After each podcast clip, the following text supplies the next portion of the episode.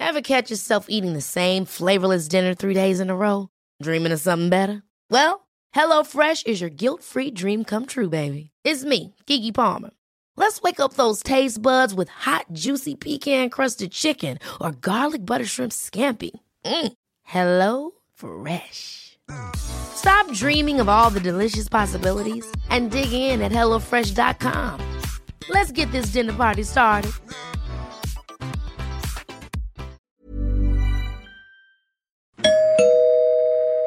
Werbung. In der Theorie erscheint alles immer recht einfach. Man ist sich einig, man hat eine gemeinsame Vision, man hat gemeinsame Werte. Doch die Realität kommt der Theorie irgendwie immer wieder dazwischen. Und das gilt ganz besonders für Familien. Joe Lücke ist Expertin für Equal Care und sie hilft Eltern mit ihrem Hörbuch Fürsorge, die Weichen für gleichberechtigtes Elternsein, eine glückliche Partnerschaft und ein modernes Familienleben zu stellen. Wertschätzung und die faire Verteilung von Care-Arbeit inklusive der emotionalen Arbeit, davon ist Lücke überzeugt, ist die Basis dafür. Joe Lückes Ratgeber deckt dafür alle relevanten Themen ab, von Elternzeit über Vorsorge und Partnervertrag, Beziehung und Rollenerwartungen, Erziehungsvorstellungen bis hin zur Verteilung der Lohn- und Sorgearbeit. Mit Fürsorge kommen wir dem Ideal von Equal Care hoffentlich gemeinsam einen großen Schritt näher. Das Hörbuch erscheint als Download und im Streaming und als Buch bei Trömer Knauer. Werbung Ende.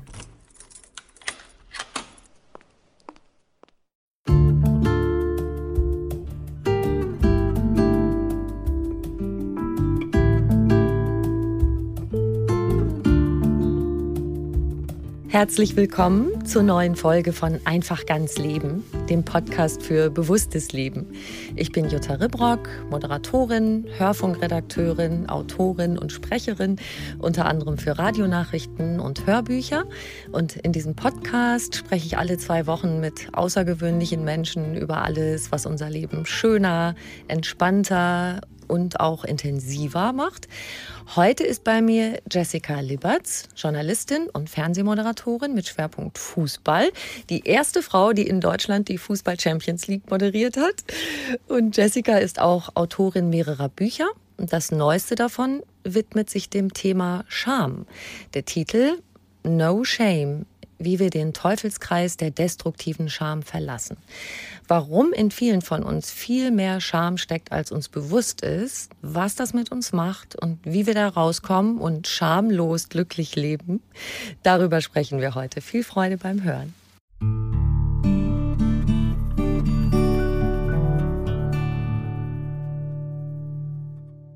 Liebe Jessica, schön, dass du da bist. Ja, vielen Dank für die Einladung, liebe Jutta.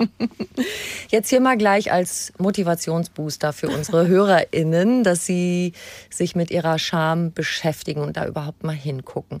Ist es tatsächlich so, dass du dich heute für nichts und gar nichts mehr schämst? Das würde ich jetzt gerne mit Ja beantworten. Aber die Scham ist ja ein doch recht hartnäckiger Begleiter und natürlich gibt es auch heute noch Situationen, in denen ich mich schäme, aber ich habe, glaube ich, mittlerweile einen Weg gefunden. Und darum geht es ja auch in dem Buch, eben Wege zu finden aus diesem Gefühl des sich schämen müssens heraus und dadurch auch zu einem größeren Wohlbefinden und einfach zu ein bisschen mehr Leichtigkeit im Leben. Ich glaube, das mhm. wünschen wir uns oft alle und am Ende des Tages geht es nur darum, dass wir uns ein Stück leichter fühlen, dass wir uns befreiter fühlen und da, dass das der Schlüssel eben ist äh, zu dem, was man dann wohl am Ende des Tages auch Glück nennt. Und ich weiß noch, ich hatte mal einen, einen ähm, Termin beim Arzt und dann habe ich Blut abgenommen bekommen und der sagte, ach, äh, Sie, Sie haben aber einen erhöhten Serotoninspiegel, Sie müssen irgendwie ein ganz glücklicher Mensch sein. Und dann habe ich gesagt, ja, ja, das stimmt. Und es ist aber auch ein sehr langer Weg gewesen. Und ich habe ja auch mich in diesem Buch, das Buch ist ja ein, das Ende eines Prozesses. Ne? Mhm. Ein, ein Buch ist ja nicht der Anfang eines Prozesses, sondern immer im Grunde genommen das Ende des Prozesses. Und wenn man dann wirklich so weit ist, dass man sagt, ja, ich trage dieses Buch in mir und ich bin bereit, jetzt diese ganze, dieses, diese Erfahrungen und dieses Wissen hoffentlich weiterzugeben in, in, an, an Menschen, denen das hoffentlich hoffentlich nützt, äh, weil darum geht es ja, auch andere dann partizipieren zu lassen, sodass es ihnen eben hilft dann, äh, glaube ich, kann man sagen, ja, ich bin, ich bin bereit. Und für mich war es in dem Moment einfach klar, ich, ich muss jetzt dieses Buch schreiben. Ähm, ich habe mich drei Jahre jetzt äh, damit beschäftigt und ich hatte für mich einfach einen großen Schlüssel gefunden zu, ähm, ja, zu deutlich mehr Wohlbefinden. Mhm. Das fand ich gerade schön übrigens. Der Arzt sagt, Ihnen geht es ja wohl so richtig gut. Sie sind glücklich und du sagst, ja, stimmt. Ja, Punkt. Stimmt. Punkt. Und nicht dieses, das ist ja ganz oft so, hey, wie geht's dir? Ja, ganz gut, aber, und dann kommt Hönne, Hönne, Hönne, Hönne, was alles nicht so gut ist. Das auch stehen lassen zu können. Weil wir ja auch oft ganz viel Grund haben, dass es uns gut geht. Jetzt sind wir eigentlich schon fast mittendrin mhm. bei einem deiner Tools, aber das möchte ich gleich noch mal ausführlicher besprechen, Klar. nämlich die Dankbarkeit dafür, was wir alles Gutes im Leben haben und das auch zu sehen. Ich glaube aber, dass eben genau die Scham immer wieder uns einen Strich durch die Rechnung macht, weil sie eben auch immer auf die Kultur des Mangels einzahlt. Und was du vorhin beschrieben hast, ist eben so eine typische Mängelkultur. Ich habe nicht genügend Zeit, nicht genügend Schlaf, nicht genügend Geld, bin nicht schön genug, nicht dünn genug, habe zu viel gegessen, äh, äh, zu wenig getrunken, habe also alles, was man sich am Tag so vorwirft im Kleinen, ist eine Kultur des Mangels und sie wird nicht dazu führen, dass es uns besser geht. Wir können uns die ganze also es funktioniert nicht, dass wir uns die ganze Zeit kritisieren und dabei uns besser fühlen. Das kann nicht funktionieren. Also Minus mal Minus ist in dem Fall nicht Plus, sondern einfach nur noch dickeres Minus. Mhm.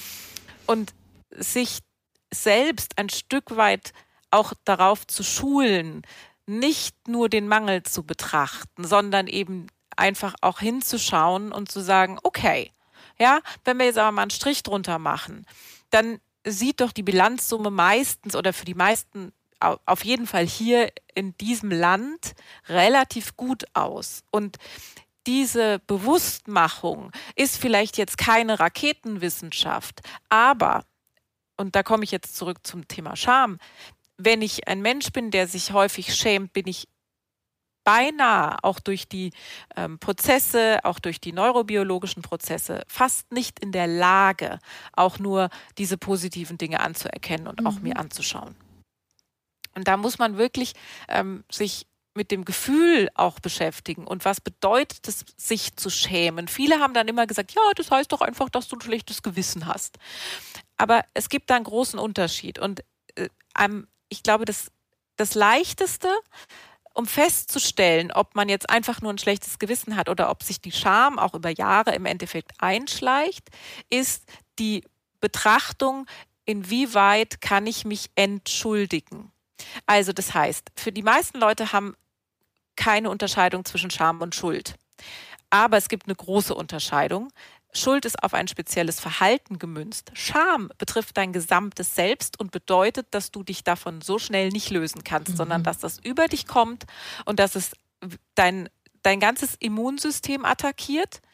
Es gibt ähm, Studien äh, aus den USA, dass, äh, wo, wo Tagebücher, Schamtagebücher geführt worden sind ähm, bei HIV-Patienten, deren Krankheitsverlauf sich dramatisch verschlechtert hat und wo man eben auch festgestellt hat, dass es einen direkten Zusammenhang gibt zwischen dem sogenannten Schamgefühl und den Prozessen hinsichtlich des Immunsystems. Ich will jetzt hier niemanden mit äh, allzu medizinischen äh, Be Begriffen langweilen, aber es gibt eben da einen direkten kausalen Zusammenhang. Und wenn ich mich für ein Verhalten entschuldigen kann, dann sprechen wir eben von Schuld. Und wenn ich sage, okay, ich, ich kann mich dafür noch entschuldigen, ich komme damit für mich selbst so weit klar, dass ich vor mir und auch vor anderen sagen kann, sorry, dann hat man ähm, eine andere Situation. Wenn man aber merkt, ich, ich komme gar nicht mehr raus, dann hat man eben dieses klassische Schamgefühl. Mhm. Ich finde das total spannend, weil das, was du gerade gesagt hast, die medizinischen Prozesse, weil das zeigt, wie umfassend das eigentlich ist. Also bei sich schämen. Ich habe dann ad hoc auch erstmal so gedacht, ja genau, das ist so, ups, da war mir aber was super peinlich. Ich bin doof gestolpert vor jemanden oder ich habe was Doofes gesagt und jetzt denken alle, ich habe irgendwie keine Ahnung von was oder so. Aber du umfasst, du, du fasst den Begriff ja wirklich viel, viel weiter. Im Grunde alles, was so unter die Überschrift passt. Ich bin nicht gut genug, ich bin ungenügend, ich gehöre nicht dazu, zu einer Gruppe. Kannst du so sagen, was sind so, ähm, so typische Schamsignale, dass wir überhaupt selbst kapieren, dass es hier um Scham geht, was uns da gerade quält? Also ein starkes Signal ist äh, schlicht und ergreifend, dass du die Unterscheidung, wie ich schon gerade sagte, nicht mehr machen kannst zwischen Schuld mhm. und Scham. Also diese, dieses, diese die klare Abgrenzung nicht mehr gelingt. Also dass du dein ganzes Selbst betroffen ist von diesem Gefühl der Unzulänglichkeit und von diesem äh, Gefühl des nicht gut genug Seins wieder die Messlatte nicht getroffen zu haben. Und es ist eine unterschwellige immerwährende Tortur, der sich extrem viele Menschen immer wieder ganz leicht unterwerfen. Und sich zu schämen hatte ursprünglich, sagen wir mal, gesellschaftlich eine Aufgabe, und zwar dasselbe wie im Tierreich auch, nämlich in der Gruppe wieder seinen Rang einzunehmen. Also bedeutet, in dem Moment, wo ich mich schäme, sieht die Gruppe, der ist sich seines die ist sich ihres Fehlers bewusst und habe dann dadurch sendet das Signal, also dass ich mich wieder einreihe, dass ich also verstanden habe im soziologischen Bereich, dass ich jetzt hier die Gruppe verlassen habe und ich integriere mich dann wieder. Mhm. Deswegen ist es ja auch so alt, das Gefühl, dass im Grunde genommen ja auch schon man Babys erröten sieht oder den Kopf leicht äh, senken und auch das eben in der Wissenschaft eben schon als Scham ausgelegt wird. Der Begriff Scham ist leider im Deutschen immer so ein bisschen körperlich konnotiert. Das heißt, eigentlich ist das Verb sinnvoller. Deswegen war das Buch auch äh, der Titel auf Englisch, weil No Shame, Shame umfasst es genau. Und Shame ist auch nicht ähm, mit der körperlichen Scham konnotiert im Englischen in dem Sinne, sondern mhm. da ist genau das gemeint, worüber wir auch sprechen und was man eben im Deutschen eher nur mit dem Verb sich schämen übersetzen kann. Und ich glaube, wie schwierig das Thema ist, äh, kann ich immer nur aus der Zeit gut bewerten, als ich das Buch geschrieben habe. Weil immer, wenn ich, ich sage, ich schreibe gerade ein Buch und jemand hat dann gesagt, um was geht's denn? Und ich gesagt habe, ähm, Schamgefühl, also sich schämen. Da, da ist, die meisten haben dann gesagt, oh, ich habe gerade Termine, muss dringend weg. Das ist jetzt hier gar nicht, weiß jetzt gar nicht, was ich machen soll. Ja, äh, dadurch, da erlebt man ja schon, dass niemand sich damit gerne beschäftigt. Aber ich glaube eben, dass es für viele Menschen der wahre Schlüssel ist, um überhaupt mal wieder aus diesem Gefängnis auszubrechen, dieser destruktiven Scham, die uns so an der Kandare hält und die auch gar nicht nach außen dringen möchte. Das ist so ein bisschen wie bei einem Vampir, denn wenn ich das wirklich ausspreche mhm. und in dem Fall auch mich verletzlich zeige oder einfach die Wahrheit sage, dann ist diese Angriffsfläche schon wieder deutlich kleiner. Und das ist das Verrückte daran, das, was man am wenigsten preisgeben möchte, sollte man einfach preisgeben, weil man danach feststellen wird, dass die Reaktionen ganz anders sind und dass wir natürlich mit uns dann am kritischsten überhaupt ähm, verfahren, sodass uns das innerlich auffrisst, was wir eigentlich dann doch auch mal in einem Gespräch auflösen könnten. Mhm. Genau, das eine ist so, selber mal hinzugucken, meine Scham auch tatsächlich anzugucken. Und du sagst eben auch, aber auch nicht nur mit dir alleine. Also zeig dich auch verletzlich. Du hast da so einen schönen Satz. Liebe liebt Verletzlichkeit. Mhm. Und das machst du ja mit deinem Mann auch so, dass ihr da sehr offen miteinander seid, ne? Ja, das muss auch so sein. Und das, glaube ich, ist sonst, sonst könnte ich auch äh, keine gute Beziehung führen. Und ich glaube, dass es auch keine gute Beziehung gibt, wenn man sich nicht verletzlich zeigt, ist vielleicht gar nicht das richtige Wort, sondern ohne die wirklich schonungslose Offenheit in diesen Dingen würde das nicht für mich funktionieren. Und auch die Sicherheit, die auch jemand dir gibt, der dann auch dich genau so akzeptiert, das ist natürlich wunderbar. Aber am allerwichtigsten war es zunächst natürlich erstmal mit mir selbst darüber mhm. ähm, wie soll man das nennen, nicht ins Reine zu kommen, sondern mir selbst einfach genau im Klaren darüber zu werden, wo meine Probleme herkommen und warum ich beruflich so erfolgreich war, aber privat ähm, so ein Schlachtfeld irgendwie sah. Äh, also alles Dinge, die ich gar nicht haben wollte. Ja, da fragst mhm. du dich mhm. natürlich schon, wie kann denn das sein? Ja, du, du hast da, alle sagen dir, das hast du toll gemacht und es wirkt auch nach außen gut, aber nach innen ist die Situation ganz anders gewesen. Und ich habe lange gebraucht, um mir darüber klar zu werden. Und für mich war das wirklich eine große Befreiung. Und ich habe gehofft, dass dieses Buch auch manchen hilft und auch ein Stück befreiend wirkt. Und es hat mich natürlich sehr bestärkt und auch wahnsinnig gefreut, dass ich dann wirklich sehr, sehr viel Feedback auch in der Richtung bekommen habe. Und ähm, ich war letztens gerade erst auf einer Veranstaltung in Passau und da ging es gar nicht um das Buch, sondern es ging um Fußball und es gab dann also Standing Ovations für den Fußballgast und ich hatte meinen Job gemacht und ging da von der Bühne und dachte an nichts. Und dann kam so eine ganz nette ältere Frau, die war bestimmt schon, ja, Mitte 60, vielleicht schon sogar Anfang 70, keine Ahnung, und sagte, ah, ich bin, ich bin nur wegen Ihnen hergekommen und ich wollte Ihnen nur sagen, äh, wie toll ich äh, dieses Buch fand und wie sehr mir das geholfen hat. Und das hat mich wahnsinnig gefreut, ähm, auch weil es dann auch zeigt, dass das für jedes Lebensalter gilt. Also, ja. dass man, dass man nicht sagen muss, ich bin da jetzt schon drüber, das interessiert mich nicht mehr. Weißt du, was ich meine? Ja. Sondern dass es eigentlich egal ist. Also, dass ob du das jetzt ähm, ob man das jetzt mit 16 liest oder mit 76, es kann immer noch, glaube ich, ein, ein Gamechanger sein, wenn man für sich selber erkennt, dass es keine Notwendigkeit gibt, sich mit dieser ähm, Scham weiter rumzuärgern. Mhm. Total schön. Und ich habe auch den Gedanken gehabt, wer dich so als Sportmoderatorin kennt, ja, der hat Fernsehbilder vor Augen von einer tollen, schönen, selbstbewussten Frau, die cool und kompetent am Spielfeldrand in Talkshows über Fußball redet, nicht auf den Mund gefallen ist, also ihr Wort zu machen versteht. Und dann kommst du mit diesem Buch, dies zum Thema, du bist nicht allein. Da haben bestimmt viele gedacht, nee, die doch nicht. Aber wieso denn? Die hat doch alles und sieht toll aus und hat einen tollen, hat ihren Traumjob, hast du ja auch gesagt, ne? Fußball, dein Hobby zum Beruf gemacht. Und dann kommt aber der Blick auf dieses Innere. Du hast es gerade schon angedeutet, ähm, hast im Grunde positive Reaktionen dafür bekommen, indem du das auch offengelegt hast. Oder was hast du so erlebt mit dieser Offenheit?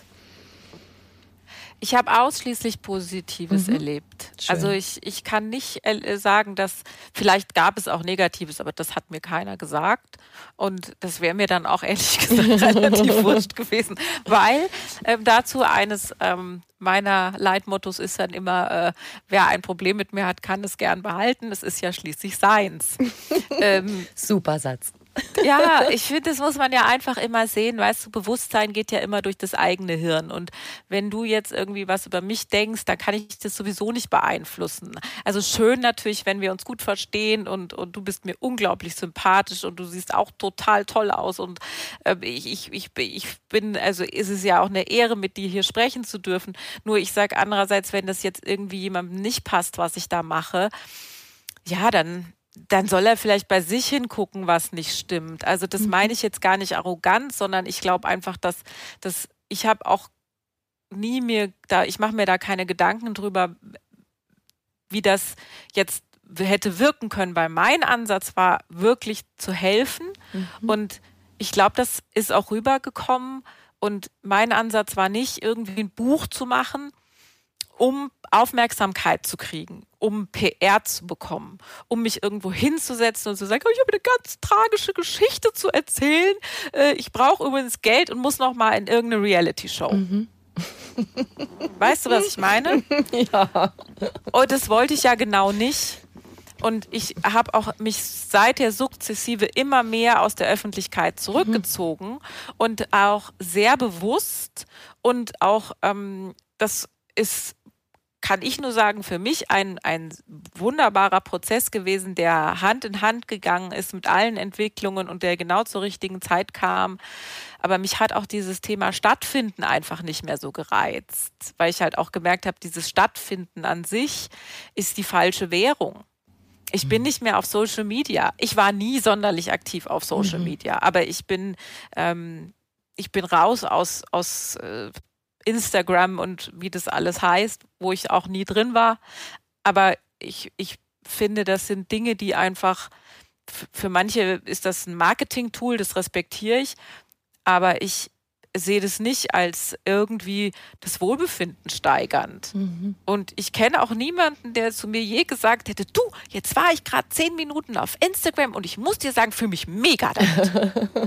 Hab die anderen alle gesehen, die sehen alle besser aus als ich. Die haben alle zehn Filter drüber, die sind, äh, da ist die Taille irgendwie geslimmt und die sind gerade an den schönsten Orten der Welt und ich hock irgendwie im Homeoffice, aber trotzdem, also mir geht's besser ich damit. Ich fühle mich fantastisch, Hab noch genau. nie jemanden gehört. noch nie. Das hat noch nie einer gesagt. Und egal welche Studie man liest, es gibt niemanden, der sagt, dass das irgendjemandem gut tun würde. Und ich glaube, man, dieser Prozess immer mehr sich den Dingen zu widmen, die einen die, die, die dir wichtig sind und vor allen Dingen auch mit, die du mit dir selber vereinbaren kannst und wo du sagst, das ist mein Weg. Darum geht es, dieses nach innen schauen. Mhm. Und ich glaube sogar, dass dafür also wer diesen Prozess bereit ist einzugehen, für den war jetzt auch zum Beispiel Corona eine gute ähm, wie soll ich das sagen, möglicherweise, also ich, ich habe großen Respekt vor den wirtschaftlichen Herausforderungen und natürlich reden wir nicht über die Leute, die, die existenzielle Probleme ähm, hatten ähm, und, und schon gar nicht von den Kindern, aber ich glaube, dass wer, wer die Zeit auch mal genutzt hat, um zu sagen, gut, ich bin jetzt nun mal mehr zu Hause, ich muss mich jetzt äh, mal mit dem Thema Entschleunigung vielleicht auseinandersetzen. Ja, das schneller, höher, weiter ist gerade nicht an, ist nicht dran. Äh, für den war das sicherlich auch eine Möglichkeit, sich in der Persönlichkeit weiterzuentwickeln. Mhm. Einfach mal auf sich selber gucken. Man ist ja ein bisschen mehr mit sich alleine gewesen, ne? Ja, also oder eben mit seinen Lieben enger mhm. zusammengeschweißt. Auch das. Aber auch das. Du hast so eine, apropos helfen, so eine schöne Werkzeugkiste zusammengestellt. Also du hast so ein paar Tools, so wie Erste-Hilfemaßnahmen, ja. wenn man aufsteigende Scham merkt. Und dann die langfristige Schamprävention. Wollen wir mal gerade die Erste-Hilfemaßnahmen kurz angucken? ja, sehr gerne. Also ich, du hast es vorhin ja schon dieses unglaublich wichtige Wort angesprochen, das da heißt Dankbarkeit. Mhm. Und es gibt da verschiedene Gründe. Ich glaube, der wichtigste ist, dass es einfach eine Möglichkeit ist, um sich selber zu befrieden. Das mhm. ist aus der Tatsache heraus, dass die Dankbarkeit den Vagusnerv aktiviert. Das ist der größte Nerv im Körper. Und der wiederum führt dazu, dass man sich automatisch ein bisschen runterholt. Wer das probieren möchte, wenn man einfach mal an drei Dinge denkt, für die man heute dankbar war. Und es fällt einem immer was ein. Also wir reden mhm. jetzt nicht von den großen Dingen. Also wir müssen nicht auf einen Lottogewinn warten, um zu sagen, oh, da bin ich aber dankbar, dass jetzt die, die richtigen Zahlen gekommen sind, sondern wirklich, es geht um die Kleinigkeiten, um egal was es ist, das kann jeder für sich selbst definieren. Also ich bin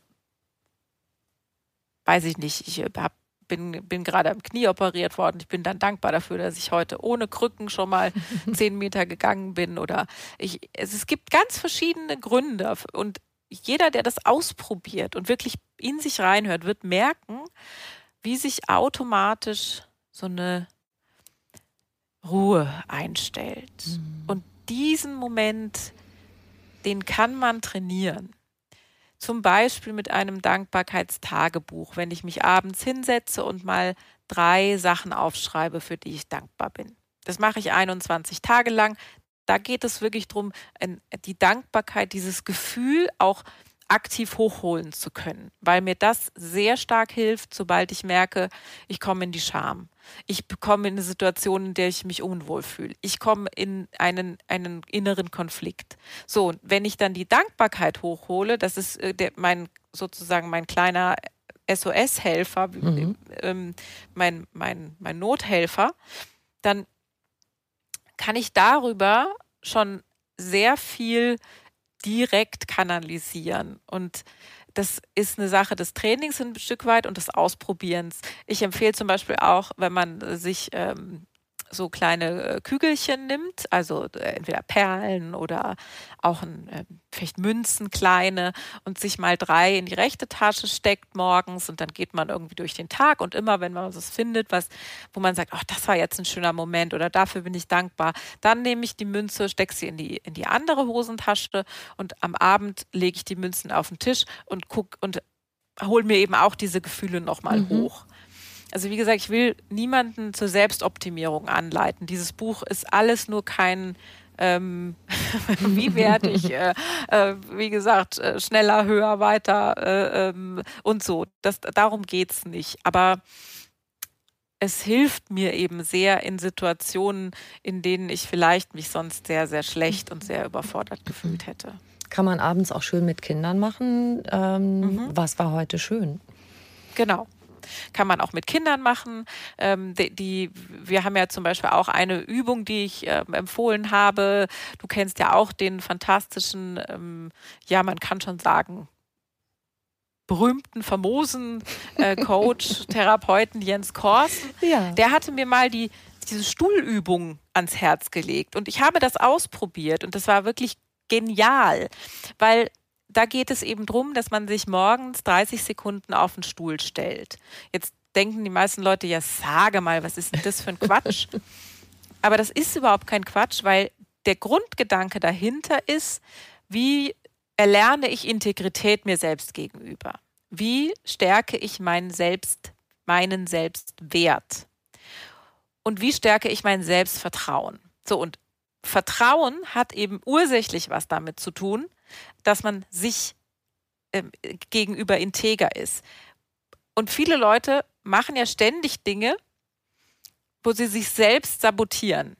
Also, wenn ich mir vornehme, jeden Tag 45 Minuten joggen zu gehen, weiß aber, dass es niemals stattfinden wird, mhm. dann habe ich natürlich meine Scham, dass ich schon wieder nicht gut genug war, jeden Tag aufs Kleine wieder befeuert. Habe es wieder nicht gut gemacht. Es war mhm. wieder bin wieder unter der Latte mhm. drunter durchgelaufen. Diese Stuhlübung ist deswegen so fantastisch, weil man, A, man kann das auf jeden Fall machen. Und selbst wenn man es vergisst, man hat ja noch 24 Stunden Zeit. Es ist nichts, was man nicht irgendwo machen könnte. Es geht immer. Also man kann diese 30, 20 Sekunden immer aufbringen. Es verändert die Perspektive, weil man stellt sich sonst nie auf den Stuhl. Es ist eine neue Perspektive. Und der, der dritte Vorteil ist, ich sage vielleicht noch ein Mantra, sowas wie Tag, ich erwähle dich ähm, und Schicksal, wenn du mich suchst, ich bin schon da. Also was ich sagen möchte, ist noch ein schönes, eine schöne Affirmation. Und dann entwickelt sich über die Zeit, auch da, das muss man schon ein paar Tage wiederholen, entwickelt sich einfach ein Gefühl der Stärke, weil man spürt, ja, ich habe mir was selbst versprochen und ich bin in der Lage, das zu halten. Und es klingt ein bisschen nach dem nach Kinderpsychologie, ähm, aber es funktioniert bei Erwachsenen genauso übrigens mhm. wie bei Kindern. Ein Freund von mir hatte einen Sohn, der Handball gespielt hat und der immer nur im Training gut war. Und in jedem Spiel dann am Wochenende, der Papa hat dann Druck gemacht und sagt, du musst, du musst, du musst. Und dann hat er jedes Mal äh, kaum Tore erzielt und, und musste teilweise auch auf der Bank sitzen. Hm.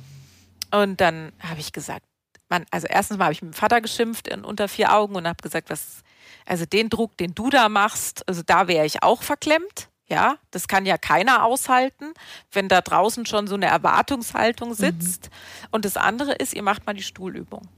So, vier Wochen später, Zeitsprung, habe ich gefragt, und? Sagt er sensationell jedes Wochenende 20 Tore, wirft er 20 Punkte. Ja, Hammer. Ja. Und das, das meine ich nur, diese, diese Integrität sich selbst gegenüber, dies, das stärkt das Selbstvertrauen, logischerweise. Mhm. Deswegen die Stuhlübung. Das sind so ein bisschen, denke ich, zwei gute ähm, Akuthelfer, Dankbarkeitsübungen oder und oder Stuhlübungen. Mhm. Und dann hast du noch so einen Gedanken, den, das finde ich auch super spannend, kommt wahrscheinlich auch nicht jeder drauf. Die Frage, bestrafe ich oder belohne ich mich eigentlich gerade? Du hast, äh, da machen wir gerade vielleicht einen kleinen Schlenker, mhm. so ein äh, Schlüsselerlebnis gehabt mit einem Arzt in Indien, einem ayurvedischen Arzt. Ein ja, eigentlich war das, dieses Schlüsselerlebnis war eigentlich, äh, äh, Jutta, das war eigentlich für, für dieses gesamte, äh, für den gesamten Prozess. Mhm. Die, die, diese ich, ich nenne es jetzt mal großspurig Erweckungsmoment, den hätte, den hätte ich, ohne den hätte es vielleicht all diese Entwicklungen nicht gegeben mhm. und den, den musste es geben. Und es war wirklich ein, ein Moment für mich der ultimativen Charme und ich, ich muss dazu kurz ausholen. Ich bin damals eben zu einer Ayurveda-Kur gefahren. Das war nicht die erste, ich habe schon ganz viele gemacht. Das war aber wirklich so eine, das waren so Wellnesskuren und im Endeffekt ging es darum, dass man sich in Shape bringen wollte, mal mhm. ganz oberflächlich gesagt. Und ich bin damals da auch hingefahren und dachte, oh, das Leben hatte mich so ein bisschen gestreift. Ich war, ähm, ich hatte eigentlich immer gehofft, mit 40 äh, verheiratet zu sein und ähm, ich hatte immer Riesenangst. München Ü40 Single, das war so mein, das war so mein Worst-Case-Szenario und ist genau eingetreten. Mein, äh, ich hatte zwar eine toxische Beziehung, aber es war trotzdem ja, bin trotzdem auch dann äh, verlassen worden. Ähm, mein Hund ist gestorben, der mich 15 Jahre begleitet hatte. Und äh, ich stand schon vor vielen Fragen im Leben nach dem Motto, wohin jetzt? Oder was, was soll das jetzt alles und wieso? Und ähm, wusste einfach nicht ein und nicht aus. Und diese Reise war eigentlich auch nur gedacht als Selbstoptimierung mhm.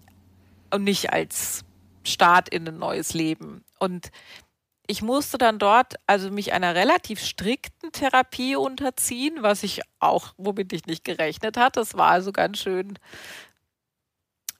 ja, das war äh, sehr anstrengend und es hat, war sehr fordernd. Es war eine, wirklich eine der härtesten wirklich dann auch Panchakarma-Kuren, also das ist eben diese Darmreinigung, die da getätigt wird. Und was sehr selten ist, was aber dort noch gemacht wird, ist die, das, die sogenannte Vamana-Therapie, wo man den Oberkörper reinigt und das geht eben darüber, dass man ähm, sich erbricht. Allerdings mhm. ist es jetzt nicht so, dass man jetzt davor, ist jetzt nicht nach dem Essen oder so, sondern eben auf nüchternen Magen und das soll eben dann alles so ein bisschen gespült werden, so mit Salzlösung und, und äh, ja, ah ja, also lange Rede, wenig Sinn.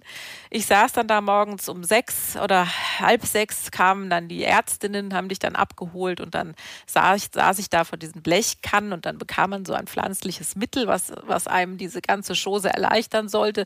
Bei mir hat es das nicht erleichtert, sondern nur noch weiter verschlimmert. Also kurzum, ich konnte nicht und es war grauenvoll. Und es war ein Gefühl von der, also wirklich, ich dachte wirklich, du bist die absolute Versagerin, du kannst mhm. nicht mal kotzen.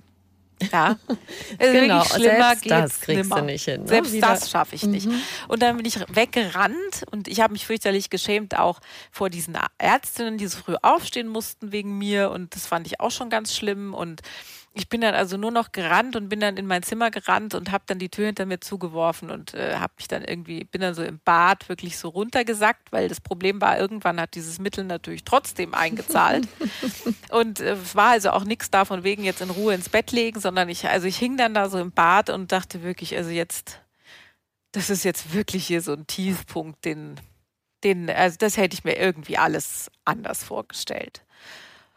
Und dann hat es irgendwann geklopft und dann kam unser betreuender Arzt rein, ein, ein sehr äh, freundlicher junger Mann, damals glaube ich so 32, ähm, aus einer Familie stammt mit sehr langer ayurvedischer Tradition, die auch noch eine Klinik hatten und sehr empathisch. Und der sagte dann zu mir, ja, ihr westlichen Frauen, ihr habt eigentlich immer dasselbe Problem. Ihr glaubt, ihr seid nicht gut genug, ihr schämt euch und ihr glaubt, ihr verdient Bestrafung.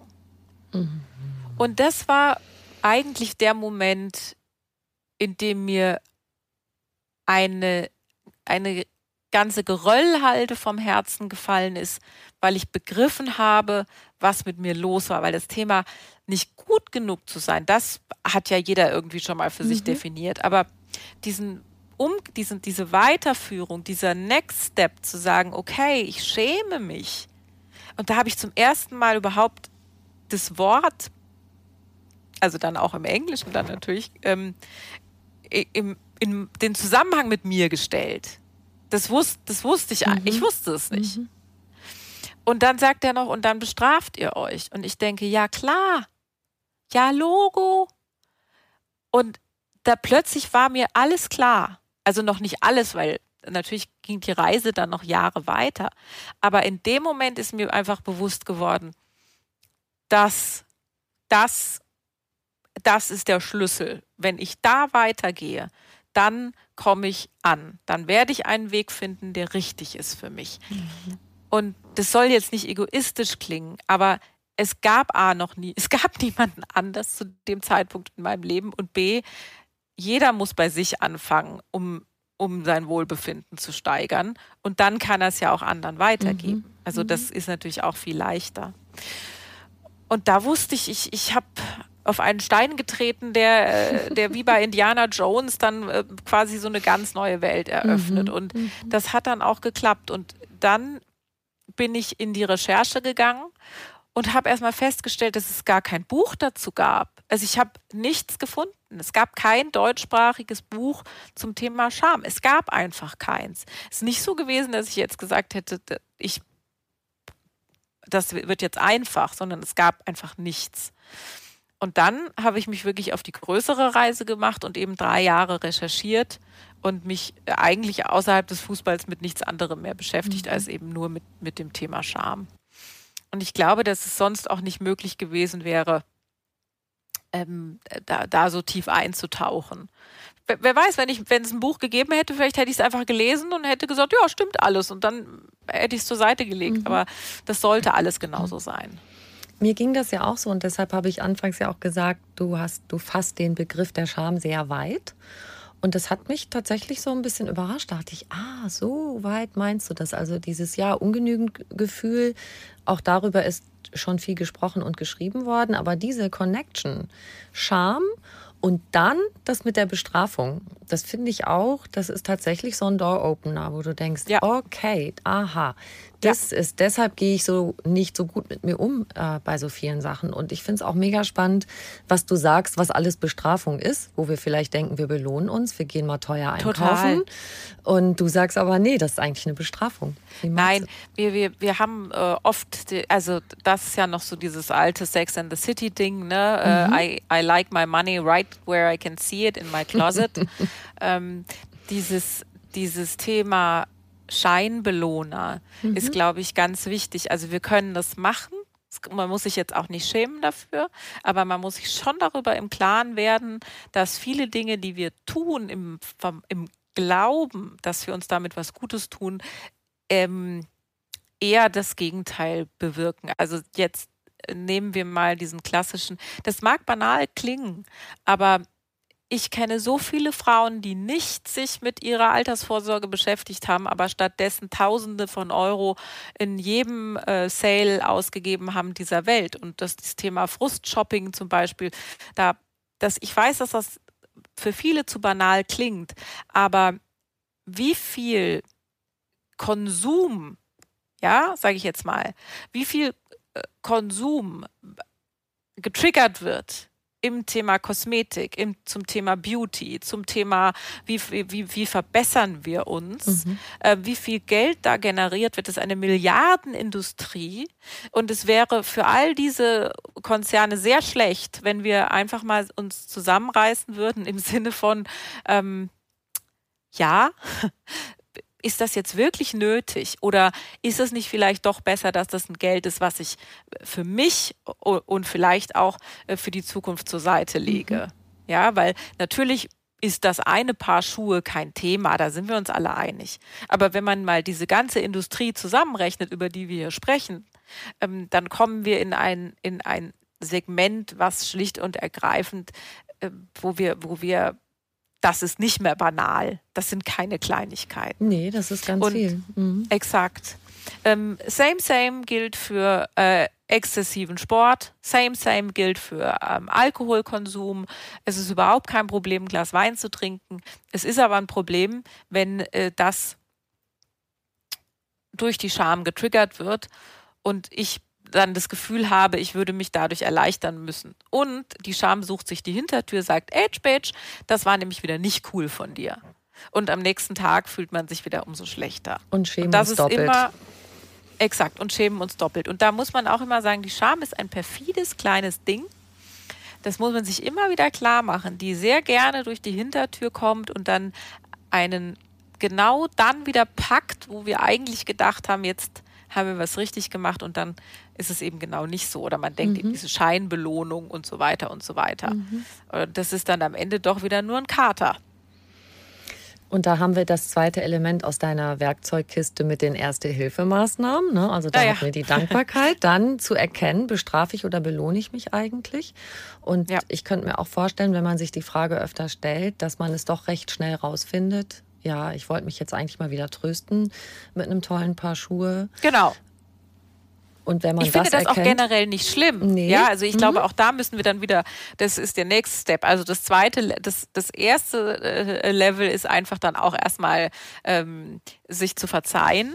Mhm. Ähm, weil das ist essentiell wichtig. Ich kann jetzt nicht mich dann, ich, ich finde das ganz blöd, ja, das ist dieses, dieses äh, Double-Bashing quasi, wo man sich selber dann, mhm. wie du schon sagst, also dieses äh, doppelt schlecht machen, das ist wie mit so einem Essanfall oder so, ja, mhm. wenn, er, wenn man dann denkt so, oh Gott, das habe ich jetzt, ach du liebe Zeit, jetzt habe ich mich da überessen. Ja, so what? Also dann mhm. ist es halt so. Ne? Dann, dann kommt wieder das Thema Dankbarkeit. In dem Moment, wo ich mich da bashen möchte, dann wirklich, wirklich ab in die Dankbarkeit, ähm, dass wir überhaupt in der Lage sind, dass alles, ähm, dass, dass es uns in dem Fall doch so gut geht und man nicht immer nur dann wieder denkt, ui, jetzt habe ich da aber zu viel mhm. und das mhm. hätte ich nicht und jenes hätte ich nicht. Also wenn es passiert, dann eat, enjoy, forget.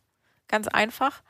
Und ähm, aber ansonsten glaube ich eben, dass es schon gut ist, sich wirklich klar zu werden, belohne ich mich oder bestrafe ich mich mhm. am Ende nur. Und wenn ich mir verziehen habe, dann kommt noch das Dritte mit der Selbstliebe, ein Moment der Selbstliebe. Ich liebe mich bedingungslos. das Wörtchen bedingungslos ist halt in dem Moment so wichtig, weil ja sonst immer wieder sich so eine Hintertür auftut. Ja, dass eben immer wieder sich dann, was du von vorhin gesagt hast, dann, dann kommt gerne so ein inneres Aber. Mhm. Ja, aber. Aber das könnte noch und das könnte noch und das könnte noch. Und ich habe ja auch in dem Buch einen Teil, der heißt Meds, also man, im Englischen sagt man ja take your meds, nimm deine Medizin. Und in dem Fall steht das für Meditation, Ernährung, Dynamik und Schlaf. Und auch da war es mir ganz wichtig, ähm, wenn wir über das Thema Ernährung sprechen, dass es eben nicht irgendwie so ein weiterer oder auch wenn wir über, über das Thema Bewegung sprechen, dass es eben nicht darum geht, sich wieder unter Druck zu setzen und sich wieder zu optimieren, sondern zum Beispiel bei der Ernährung, dass wir uns einfach mal klar machen, warum wir solche, äh, zum Beispiel, wenn jemand ähm, Süßigkeitenattacken hat, woher das kommt, ja, und dass wir das mal verstehen und begreifen, dass Zucker eben eine Droge ist und dass wir schon als Kinder quasi abhängig gemacht worden sind. Und da können wir einfach nichts für. Und das sind immer diese Dinge, wo ich sage, man muss sich einfach in so vielen Situationen auch da klar machen, dafür kann ich jetzt nun wirklich nichts. Ja, also dass mhm. mir da schon irgendwie mit äh, acht Monaten der gezuckerte Brei gegeben wurde, dafür kann ich halt nichts. Ja, und dann und bei manchen manifestiert sich das und dann ist das eine, die die sind einfach immer noch addicted und das muss ich dann eben verstehen und auch verstehen lernen. Und bei der Bewegung zum Beispiel ist es so, ähm, ich, ich finde, es ist ganz wichtig, dass man sich bewegt, aber dass man Dinge findet, die einem Spaß machen in der Bewegung. Weißt du, also dass es nicht darum geht, im Fitnessstudio Likes zu generieren, sondern was zu machen, wovon, worauf ich wirklich Bock habe. und da muss man auch was ausprobieren, ja. Aber man kann so schöne Sachen machen mit Bewegung. Ähm, das, wenn, und wenn es ist, weißt du, wenn einer sagt, ich wollte mal wieder zum Jazzdance oder ich gehe Tennis spielen oder dieses oder jenes. Aber Bewegung kann sowas Tolles und Spielerisches haben und es muss wirklich nichts mit diesem zum Frühstück schon 100 Sit-Ups mhm. zu tun haben. Das war mir halt ganz wichtig. Ja gut, und mhm. Meditation und Schlaf, das erklärt sich, glaube ich. Also wir haben ja hier sehr versierte Hörerinnen und Hörer und ich glaube, das erklärt sich von alleine.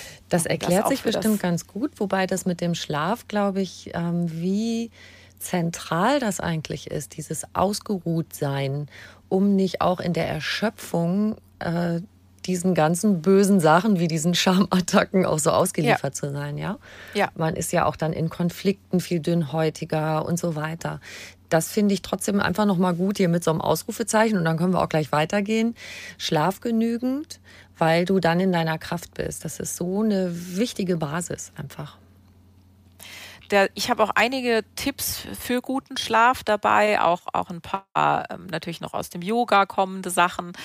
Und ich bin selbst jemand, der ähm, also früher habe ich geschlafen wie ein Murmeltier und je älter ich wurde, umso, umso schlechter wurde teilweise der Schlaf.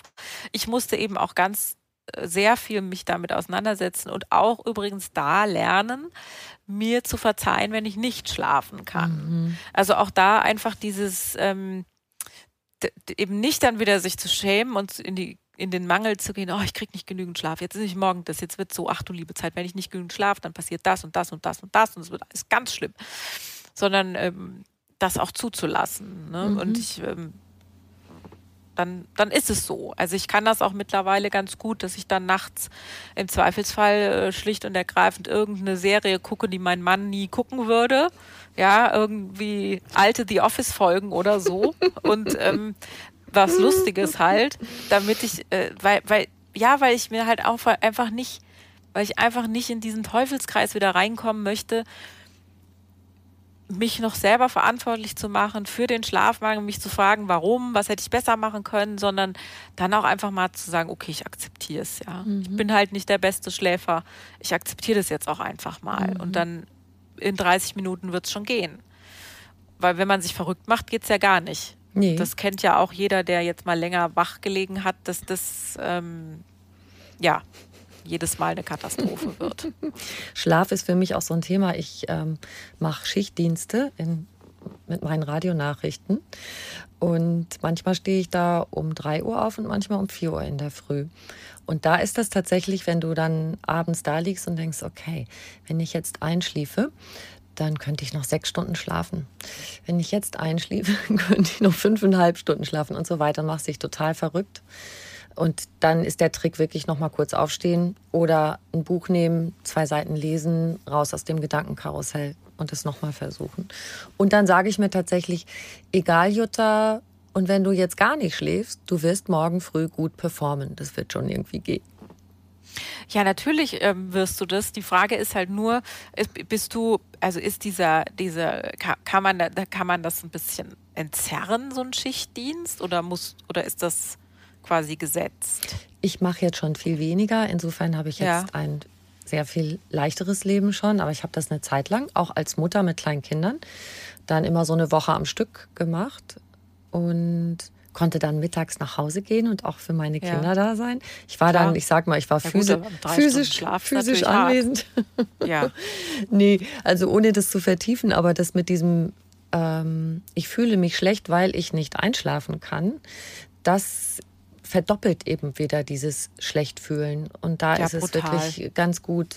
Also eins ist noch, das findest du vielleicht auch lustig, was ich, wenn ich überhaupt nicht aus dem Gedankenkarussell rauskomme, mache ich die allerschwersten Kreuzworträtsel der Welt. Das um die Ecke gedacht im Magazin der Süddeutschen Zeitung. Ja, super. Da muss man so, so doll nachdenken, Idee. dass alle anderen Gedanken, die so einströmen, die haben da gar keinen Platz, weil das so schräg ist, was das manchmal für Lösungen sind. Ja, also und sag mal so, wenn man das nicht möchte, weil man nicht so schlau ist wie du und es vielleicht nicht hinkriegt und dann wieder denkt, oh, jetzt bin ich auch noch doof, ähm, dann kann man auch schlicht mal, ähm, also was ich auch, das, ich kenne das und ich mache das auch manchmal ganz doof, ich spiele dann eine Runde Solitär. Ja, auch Einfach schön. nur, nein, wirklich so die, mhm. wie bei, ich sage ja, ich gucke manchmal alte The Office-Folgen und das waren ja noch so Dinge, die man auf den ersten PCs gespielt hat, weißt du. Und das ist aber wirklich was, das dauert in der Regel zwei Minuten ein, so ein Spiel. Und dann bin ich, ähm, dann bin ich raus, auch aus diesem Gedankenkarussell, ja. Und jetzt klingt das vielleicht ein bisschen banal, ähm, weil die Dinge, die man sonst anspricht, sind klingt natürlich irgendwie besser äh, als jetzt. Ich habe eine Runde Solitär gespielt, aber ich glaube, das Entscheidende, was du gerade gesagt hast, ist eben, ähm, dass die Bewusstmachung einfach eintritt, dass jetzt ähm, eben wieder diese, dieses, wie du es nennst, Gedankenkarussell kommt und dass man einfach wieder genau in diese Schamfalle rutscht, das ähm, ist eben dieser Moment, wo sich finde ich, immer ein bisschen die, die Spreu vom bewussten und vom bisschen unbewussteren ähm, Menschen einfach trennt. Ja, also ich glaube, das ist sowieso immer die, die, die wichtigste Erkenntnis ist, dass ich mein Denken überprüfen kann. Mhm. Ja, äh, die wichtigste Erkenntnis ist, dass ich mir jetzt auch dann nicht alles, es, es, es stimmt nicht alles, was ich denke.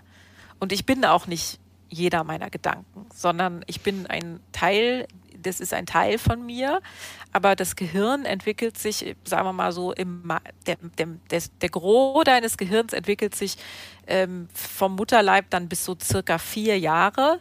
Und ich sag mal so, mit die Gedanken, mit denen du da gefüttert wirst, viele von denen, die behältst du so ein Stück mhm. weit von der Attitüde her und von, von dem, was du schon da so im, im kleinsten Kindesalter mitkriegst, ja. Und ähm, dafür kannst ja auch nichts. Mhm. Ja. Also wenn deine Mutter zum Beispiel schon wahnsinnigen Stress hatte, als sie schwanger war, dann wird sich das auf das Kind logischerweise ähm, auch übertragen. Es gibt ja diesen, ähm, kennst du dann ja sicherlich auch, den Gerald Hüther, mhm. der ja auch so weiß ich nicht, ob er der schon 100 oder 250 Bücher geschrieben hat, aber es muss irgendwo irgendwas so der, in der Art. Irgendwas in der Art wahrscheinlich, ja. Ich weiß auch nicht, ob der so ein Computerprogramm hat, dass er einfach sein, das ist, ich mische meine Seiten nochmal neu durch und dann boom, ja. Keine Ahnung, also äh, ich verehre den aber natürlich auch mhm. sehr und ähm, da, da lernt man natürlich auch sehr viel darüber, ähm, wie ohnmächtig wir eigentlich sind und äh, dementsprechend äh, sind eben diese Rituale wichtig und diese Kleinigkeiten und diese Dankbarkeitstagebücher oder auch Stuhlübungen oder Meditation, ähm, um im, im Grunde genommen in diesem, in diesem Irrsinn, der sich da oben dann teilweise abspielt, dass man dem Herr wird. Und mhm. das funktioniert eben nur über diese Tools. Und das hat, glaube ich, auch nicht was mit Selbstoptimierung zu tun, sondern eher mit Heilung. Mhm. Und Heilung, finde ich, ist was Gutes. Wunderbar. Selbstoptimierung ist immer so ein bisschen schwierig. Du hast also, das finde ich mit eins der wichtigsten Sachen, ich bin nicht meine Gedanken. Ja, also auf keinen Fall. Mhm. Wenn ich jetzt immer, wenn wir alle nur unsere Gedanken wären, dann das ist aber das Problem, dass eben die, dass eben nicht äh, dass das Bewusstsein darüber sich eigentlich mehr manifestieren sollte. Und das wird natürlich auch in Kreisen, wo jetzt, sagen wir mal, die, die dann auch sich damit beschäftigen oder die, die meditieren und so weiter, die werden das alle genauso empfinden. Aber ähm, wir, wir müssen natürlich das Wort noch ein bisschen weitertragen, weil es ähm, eben immer noch nicht überall angekommen ist. Und auch, ähm, das spielt ja auch in so Themen ein, das hat jetzt mit Scham nicht zwingend was zu tun, aber also ich bin halt auch ein völliger Gegner von Prinzipienreiterei und ich will auch nicht Recht haben und ich finde es auch irgendwie schwierig, dass die Leute alle Recht haben wollen. Und ich wenn ich so denke, eigentlich kommt man mit Durchlässigkeit immer am mhm. weitesten. Also eigentlich kommt man ja mit Großzügigkeit und Durchlässigkeit viel, viel weiter. Aber oftmals steht man da und denkt, du, ich muss nicht, also es geht mir ganz oft so, dass ich denke, ich, ich muss da jetzt nicht mhm. recht haben. Ist völlig okay, wenn ich nicht recht habe.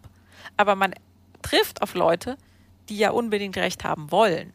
Und ähm, das ist manchmal ganz schön schwierig auch, dann da durchlässig zu bleiben, weil man ja, wenn man zum Beispiel denkt, man wüsste, man sei im Recht, dann ähm, entstehen da ja die größten Konflikte. Mhm.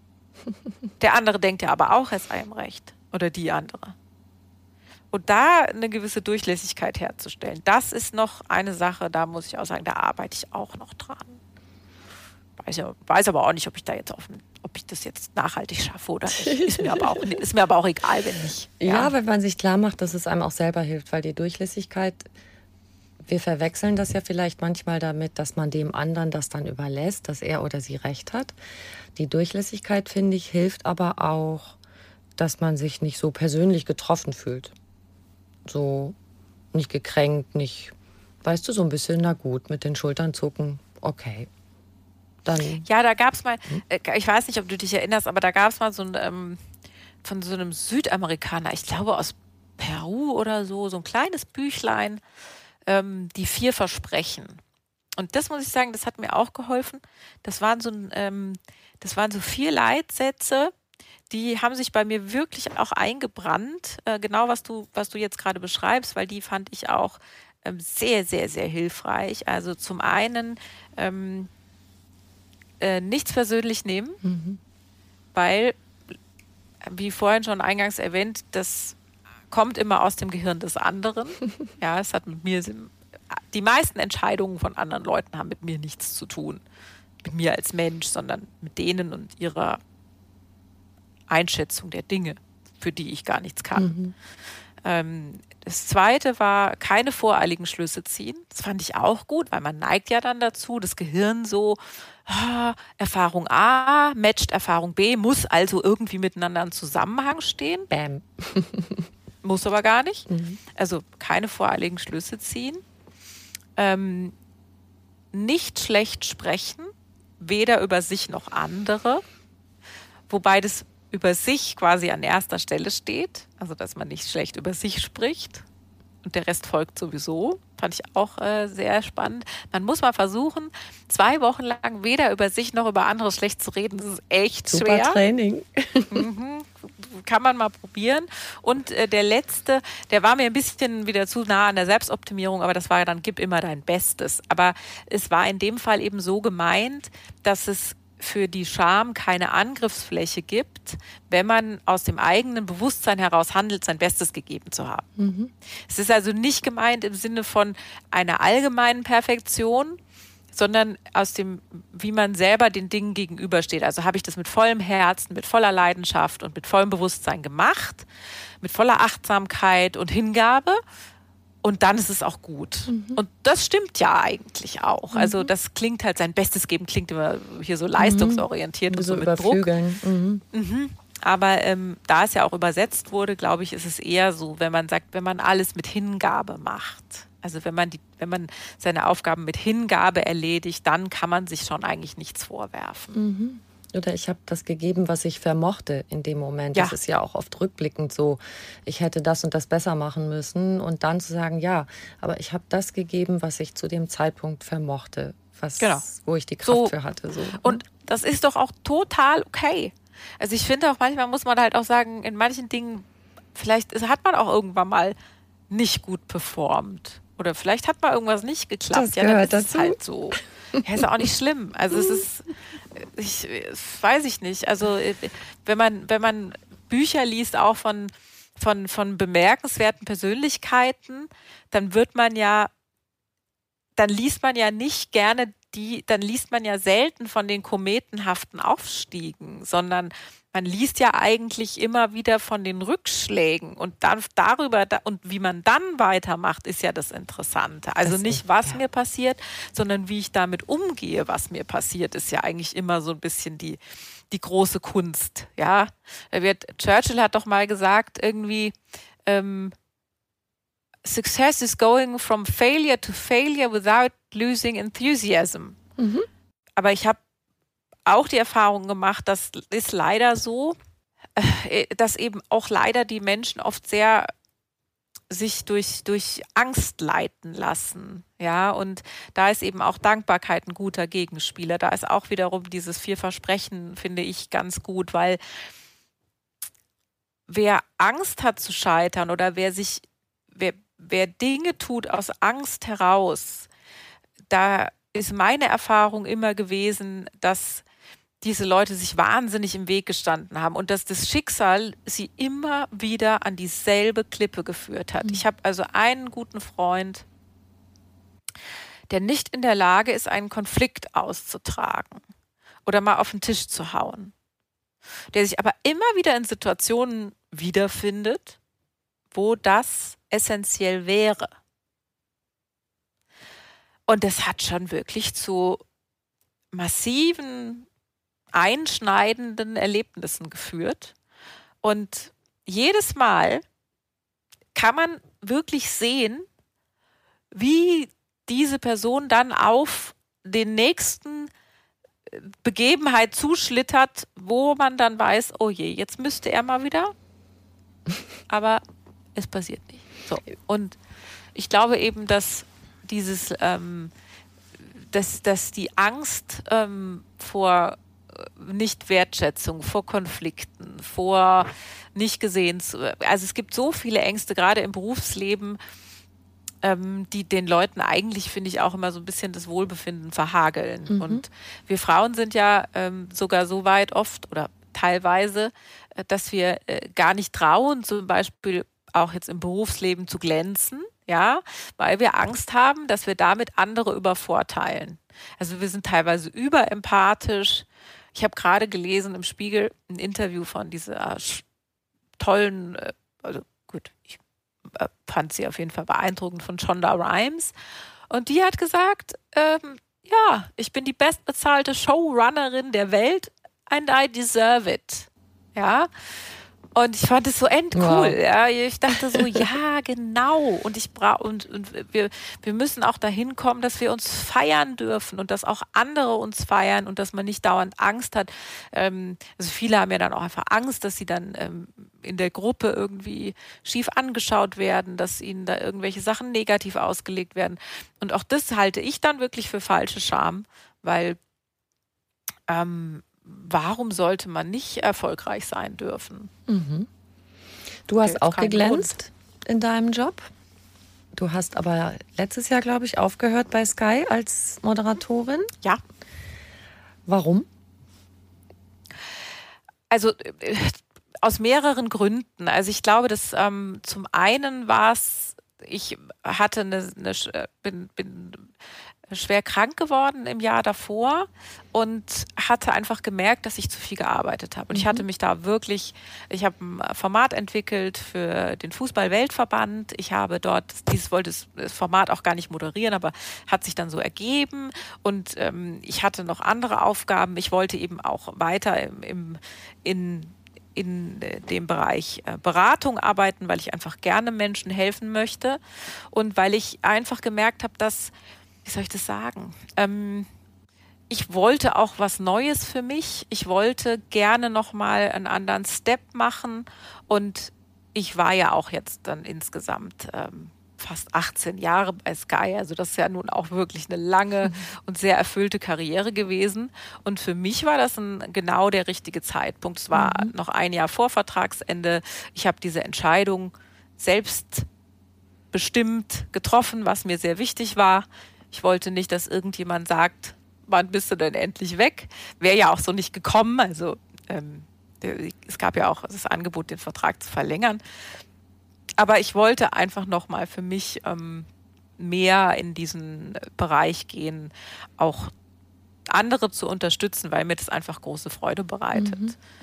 Und ich muss auch sagen, ich glaube, ich habe der Charme in diesem Moderationsberuf live ähm, also du wirst das vielleicht auch dann kennen. Äh, ich habe der schon viel Bo Nährboden gegeben. Also eine Frau im Fußball und mhm. du durftest keine Fehler machen. Das war schon so. Ich habe auch, glaube ich, das gut gemacht. Aber ich bin, ähm, also ich glaube aber auch, dass, dass, äh, dass ich das schon auch gemacht habe, manchmal um, ja, damit man sich wieder anständig selber bashen konnte danach. Und ich, das wollte ich auch nicht mehr machen. Mhm. Da war ich dann auch irgendwo nach so langer Recherche und das war für mich auch konsequent offen hm. gestanden. Mhm.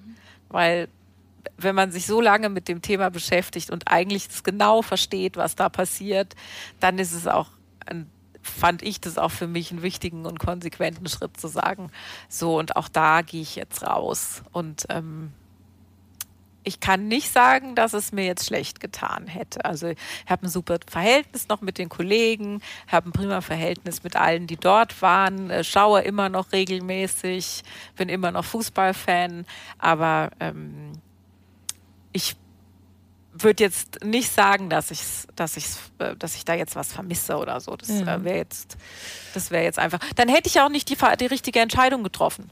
Ja, dann wäre es ja auch letzten Endes inkonsequent gewesen sondern ich wusste ja auch, dass, ähm, dass das jetzt der richtige Zeitpunkt ist. Mhm.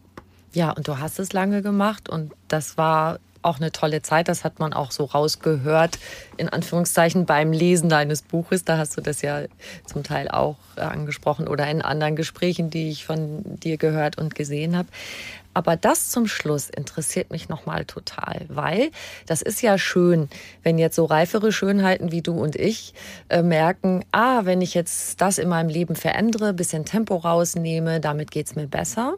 Und mhm. ich suche auch immer nach Ansätzen, weil ich ja auch in so einer Mühle war, ja, mit meinem Beruf in den Medien, mit Familie, die Kinder an, auch so zu versorgen, wie ich es angemessen fand, dass ich auch sehr oft in der Überforderung war und mir eigentlich sehr, sehr wünsche, dass dieses Gefühl, was du gerade geschildert hast, ja, ich bin hier an der richtigen Stelle, ich mache was, was mir Spaß macht und das aber irgendwie zu machen, ohne in diese Überforderung zu kommen. Also ist es möglich, mit 35, mit 42, mit 47, wann halt diese Zeit so ist, wenn man im Beruf total engagiert ist, die Kinder hat, dann so wie du das nennst, nach dem eigenen Seelentempo zu gehen da suche ich immer wieder Ansatzpunkte. Weißt du, was ich meine? So, wir können uns jetzt zurücklehnen und sagen, ja, wir haben vieles gemacht. Ich habe zum Beispiel auch reduziert, mhm. um aus einer Überforderung zu kommen. Aber wenn man mitten im Feuer steht, dann einen Ansatz zu finden, das zu machen, diesen geilen Job, sag ich mal, der ihn ja auch irgendwie fasziniert, aber nicht in diese Überforderung reinzukommen. Ähm, also du meinst, dass äh, wenn du, ob du das, ob du dem Bedürfnis folgen solltest oder ob es eine Möglichkeit gibt, das sozusagen. Also ich glaube, da muss auch jeder für sich entscheiden, ähm, was ihm jetzt wichtiger ist, weil wenn es dich deinen Frieden kostet, dann ist es meiner Ansicht nach zu teuer. Und ähm, wenn es natürlich, es gibt natürlich Zwänge. Also ich verstehe es schon, ne? wenn wenn es gibt ja logischerweise auch finanzielle Zwänge, äh, ganz klar, denen muss man natürlich Rechnung tragen und ähm, da, da, da verstehe ich auch, dass es äh, vielleicht dass es nur in einem persönlichen Gespräch eigentlich möglich ist, dann rauszufinden, ähm, welche, welche Dinge möchte man denn wirklich machen. Aber mhm. ich kann jetzt auch ein anderes Beispiel geben. Ich war gerade beim Mittagessen mit zwei ehemaligen Siemens-Managern, die äh, im Bereich Fußball ein Startup gegründet haben und die ihre Safe-Jobs ähm, an den Nagel gehängt haben. Der eine nach 17 Jahren, der andere nach sechs Jahren. Und die gesagt haben, wir folgen jetzt unser, un, unserer Leidenschaft und wir machen das jetzt einfach. Und die schon sehr weit gekommen sind. Und die Vielleicht ist es auch eine Sache der Versicherung, also die auch einfach sich ein Stück weit versichern müssen. Die können sich gegenseitig versichern. Aber es macht großen Spaß, mit diesen ähm, Jungs sich zu unterhalten, äh, weil, weil man auch ein Stück weit einfach dem, dem gleichen ähm, Gedanken folgt. Ja, und ich glaube wirklich, dass es ja da auch immer nur zwei Herangehensweisen gibt. Ja, also entweder ich verändere mich oder ich, ich verändere die Situation. Also wenn ich jetzt in der, wenn ich jetzt feststelle, ich kann die Situation nicht verändern, weil, weil, weil ich jetzt einfach durch äußere Umstände so daran gebunden bin und auch einfach jetzt nicht glaube, dass ich kurzfristig irgendwie das ändern kann, dann sollte ich versuchen, meine Einstellung dazu zu ändern, beziehungsweise meine Haltung dazu einfach verändern. Und aber ich kann nur aus der persönlichen Erfahrung heraus raten, dass jede ähm, Veränderung dazu führt, dass dieses Vakuum garantiert neu befüllt wird. Mhm. Und ich persönlich bin halt so neugierig, dass ich glaube, dass das immer spannend ist, was in diesem äh, in diesem Vakuum, wenn, weißt du, wie wenn man das rausnimmt und dann will da aber was Neues rein, dass quasi dein, deine Energie geht ja dann nicht in irgend verloren, sondern es wird was Neues in diesen Raum kommen. Das heißt, wenn du die Zeit schaffst, dann wird in dieser Zeit oder in diesem Raum eben was Neues entstehen. Und ich persönlich finde, man muss da neugierig bleiben. Und deswegen ist, bin ich immer aber in, sagen wir mal, grundsätzlich dafür, neue Dinge zu wagen, solange, sagen wir mal, das Risiko für mich persönlich in gewisser Form ähm, akzeptabel ist. Also wenn ich jetzt dann gar nicht mehr schlafen kann, weil ich sage, ich habe jetzt nicht mehr das Geld oder so, das bringt natürlich auch nichts. Aber wenn ich das in Einklang bringen kann, dann bin ich immer dafür, dass die Neugierde nochmal wachsen zu lassen und zu sagen, hm, gucken, was da kommt. Mhm. Ja. Weil es kommt immer was. Ja. Es kommt immer was, das stimmt. Da habe ich auch noch, und das ist mein letztes, mhm. meine Geschichte, Vertrauen ins Leben habe ich das genannt, weil als ich als junge Mutter habe ich die Stadt gewechselt mit meiner Familie mit ganz kleinem Kind und hatte meine beruflichen Kontakte dadurch quasi verloren. Ich war jetzt weit weg von einem Radiosender, wo ich zuvor gearbeitet habe und habe mir die ganze Zeit Gedanken gemacht, oh je, und wo, wie kann ich jetzt anknüpfen in München? Hm, da hat mich noch nichts Gewachsenes und so weiter und habe mir ganz lange Sorgen gemacht. Und am Ende ist es dann relativ easy äh, passiert, dass ich einen guten Job gefunden habe und da schnell auch eine, eine gute Position und dachte im Nachhinein, hm, du hättest die Jahre mit den Kindern eigentlich viel entspannter verbringen können, statt dir Sorgen zu machen, weil mit diesem Vertrauen ins Leben, es wird sich schon wieder eine Tür öffnen. Das äh, fiel mir gerade ein bei dem, was du gesagt hast. ja, du solltest, da, mhm. das finde ich total richtig, auch äh, eben genau in dieses Leben zu vertrauen, in die eigenen Stärken zu vertrauen und sich eben nicht die ganze Zeit leiten lassen ähm, von ungesunden, toxischen äh, Gefühlen, die einem suggerieren, ähm, dass man nicht gut genug ist oder dass man es halt besser eh lassen sollte, weil es dann sowieso nichts wird und mhm. was sollen denn die anderen sagen? Und ich glaube, all diese Dinge sind gar nicht notwendig und ähm, eine, eine Bestandsaufnahme ähm, der, der Situation, glaube ich, ist, ist immer sinnvoll und auch dann sich für sich selber einfach überlegen, welche Veränderungen möglich sind und welche eben jetzt vielleicht später erst anstehen. Mhm. Ich freue mich jedenfalls, eine glückliche Frau vor mir zu haben. Damit schließen wir den Kreis zum Anfang. Ja, liebe Jutta, es war sehr schön, mit dir zu sprechen. Und ich habe immer eine Frage am Schluss, die möchte ich dir auch gerne stellen. Was ist für dich persönlich Glück? Also für mich ist eigentlich das ganze Leben äh, ein großes Geschenk und ein wahnsinniges Glück. Und wenn es anderen Menschen noch drumherum gut geht, dann ist es ein noch viel größeres Glück. Und ich glaube, in diesen Zeiten, ähm, die für uns alle natürlich traumatisch sind, äh, ist es, ist es trotzdem auch in Ordnung, ähm, das fragen mich ja auch dann viele, ne? Die sagen oh, ich schäme mich so, dass ich hier irgendwie in einer äh, komfortablen Situation lebe und was soll ich denn jetzt machen? Und ich hab, kann gerade keinen aufnehmen und ich schaffe das jetzt nicht mit einem Flüchtling und so weiter. Und ich habe auch da immer äh, die, die Auffassung, dass jeder das tun sollte, was eben in seiner Macht steht, um, um andere zu unterstützen und zu helfen.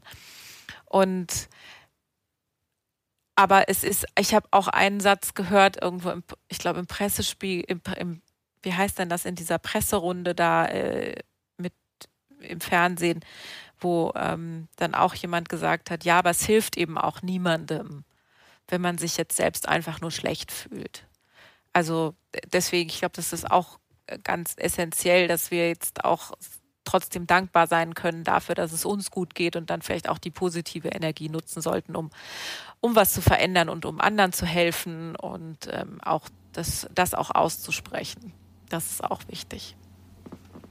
Ich bin da ganz bei dir. Ich danke dir so sehr für das danke schöne Gespräch, dir. liebe ich Jessica. Ich danke dir. Es hat mich sehr gefreut, meine Liebe. Ich wünsche ich dir noch einen herrlichen Tag. Dir auch. Bis dann dann. Ja. Ciao, Tschüss. ciao.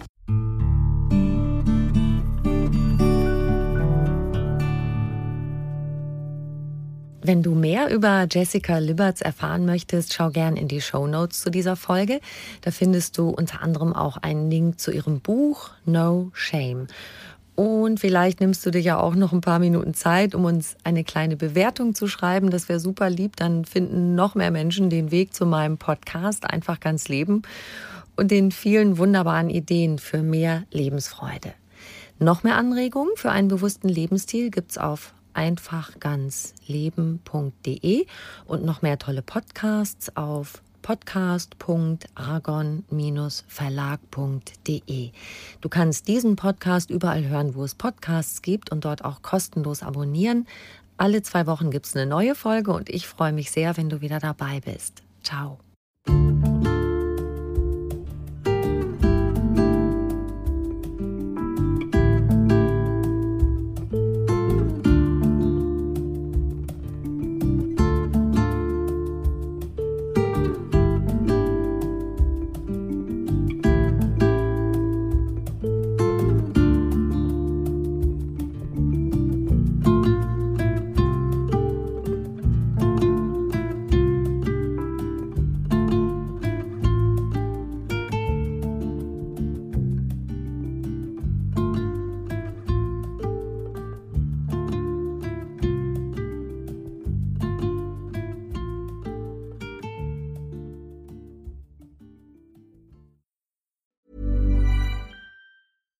Catch yourself eating the same flavorless dinner three days in a row? Dreaming of something better? Well, HelloFresh is your guilt-free dream come true, baby. It's me, Kiki Palmer. Let's wake up those taste buds with hot, juicy pecan-crusted chicken or garlic butter shrimp scampi. Mm. Hello Fresh. Stop dreaming of all the delicious possibilities and dig in at HelloFresh.com. Let's get this dinner party started.